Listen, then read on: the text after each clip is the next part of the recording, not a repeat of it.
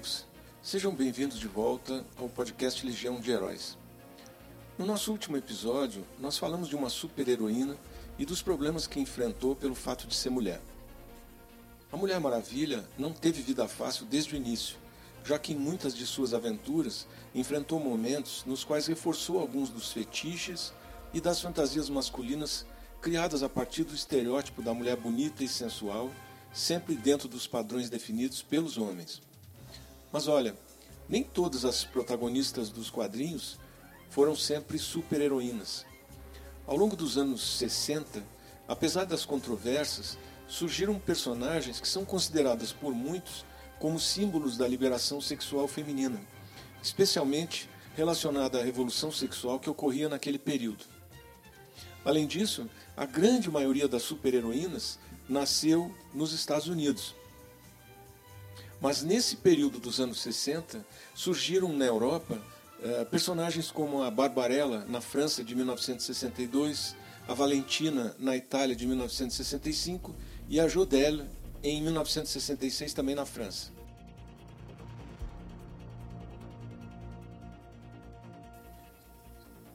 As heroínas Barbarella, Jodelle e Valentina ficaram marcadas como as taradas dos quadrinhos. Se os heróis, sob alegação de excesso de trabalho, não satisfaziam as suas mulheres, quando estas passaram a ser heroínas, mostraram claramente que a atividade sexual fazia parte integrante das, das suas aventuras, entregando-se sem nenhum problema a mocinhos ou bandidos sem preconceito nenhum. Nós aqui vamos falar da Barbarella, talvez a mais famosa entre as personagens europeias, é, porque foi parar no cinema pelas mãos da Jane Fonda. Ela foi criada e publicada pela primeira vez em 1962 pelo ilustrador Jean-Claude Forest, na França. Na verdade, foram apenas três histórias protagonizadas por essa heroína: Barbarella, de 1962, A Ira dos Comedores Diminutos, de 1968, e A Lua Parecida, de 1977. A história é a seguinte: Barbarella é uma terráquea linda e sedutora que viaja pelo espaço sideral em busca de novas experiências e emoções. Ela é uma heroína de cabelos louros, inteligente, charmosa, sempre pronta para tudo. Mas veja, apesar dessa sensualidade bem explícita, ela é uma heroína curiosa, bem pouco convencional e tem essa paixão por novas experiências. Ela vive no ano 40 mil.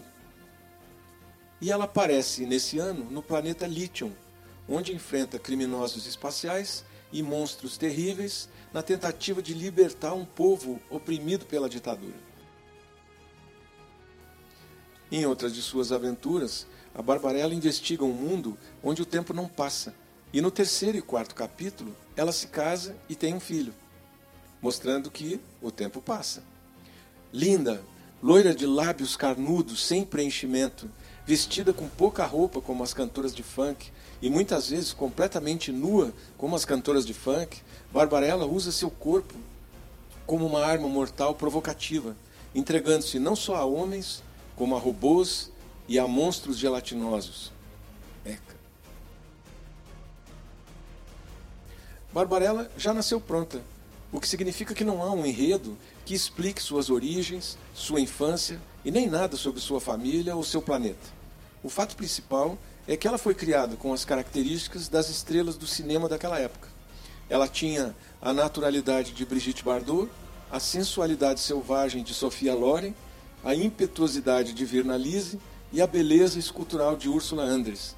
E tendo surgido num período em que se queria destruir preconceitos seculares e quebrar tabus, Barbarella lutava por seus direitos, pregando acima de tudo a liberdade e o amor livre, além de não sentir o menor constrangimento em ter relações sexuais com homens, mulheres, androides, coisas, gelatinas, o que fosse. Mesmo com tais características, Barbarella entrou para a história dos quadrinhos por representar um novo tipo de mulher. A mulher decidida, independente, inflexível, inteligente e extremamente liberal. No início, a personagem apareceu publicada no formato de tiras, e se observarmos bem a sua trajetória, vamos descobrir que ela era a soma de vários elementos de sucesso já comprovado. Buck Rogers, Flash Gordon, Mandrake e Jungle Jim são possivelmente as maiores inspirações, sendo as diferenças óbvias o sexo da protagonista e como sua liberdade é tratada no ano 40 mil, que era a época em que as suas aventuras aconteciam. A primeira aventura da personagem causou muito, porque logo em suas primeiras páginas se via mulheres cheias de curvas e seios à mostra e em posições super ousadas para aquela época. Talvez por isso, na época, ela logo ganhou a fama de ser uma ninfomaníaca espacial e teve suas histórias censuradas na França. Mas ela seguiu em frente, descobrindo novos mundos e encontrando seres bizarros pelo espaço sideral. Nas suas missões, Barbarella percorre as galáxias sempre à procura de algum cientista maluco, como no caso da sua busca pelo paradeiro do cientista Duran Duran, o inventor de um raio positrônico, ou então tentando derrubar algum ditador sideral. E ela sempre se envolve em situações de risco, como, por exemplo, um ataque de crianças canibais, ou quando é presa em uma gaiola de pássaros estranhos, ou é torturada em uma máquina do prazer. Mas aqui é interessante notar que nos dois primeiros episódios, a heroína acaba necessitando do auxílio de homens para se salvar. O que resulta, ou pelo menos demonstra, uma pequena contradição que só encontra explicação no machismo do seu criador. Observe que em um episódio em que Barbarella é salva por alguns homens, ela retribui concedendo favores sexuais a seus defensores. Assim, apesar de até hoje se falar em uma heroína independente e livre, em muitas aventuras Barbarella é retratada de um modo que hoje já não seria muito correto. O que parece é que por trás dela havia um machista com fetiches a respeito de mulheres bonitas usando pouca roupa. As histórias tinham um visual que hoje a gente pode chamar de trash, que pode denotar uma preocupação menor do autor com a ficção científica, porque estava mais preocupado nas aventuras sexuais da personagem. A França já foi hostil aos quadrinhos, especialmente aqueles que eram importados e traduzidos da América, e foi um dos primeiros países a impor controles rígidos sobre o que poderia ser publicado.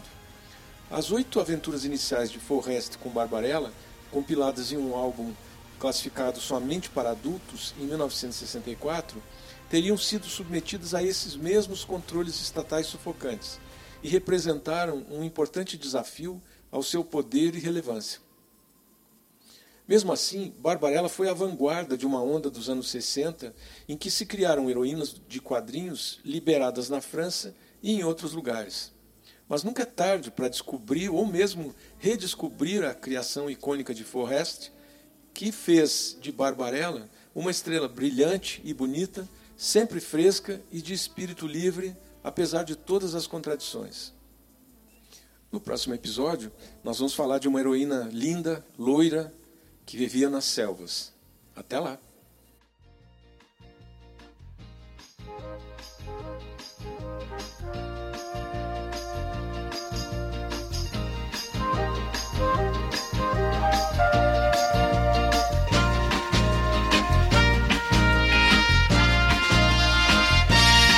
It's a wonder, Wonder Woman. You're so wild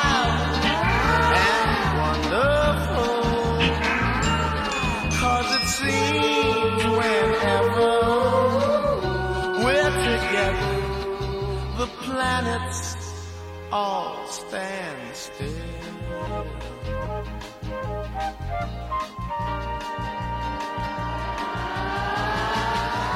Barbarella psychedelic. There's a kind of cocktail shell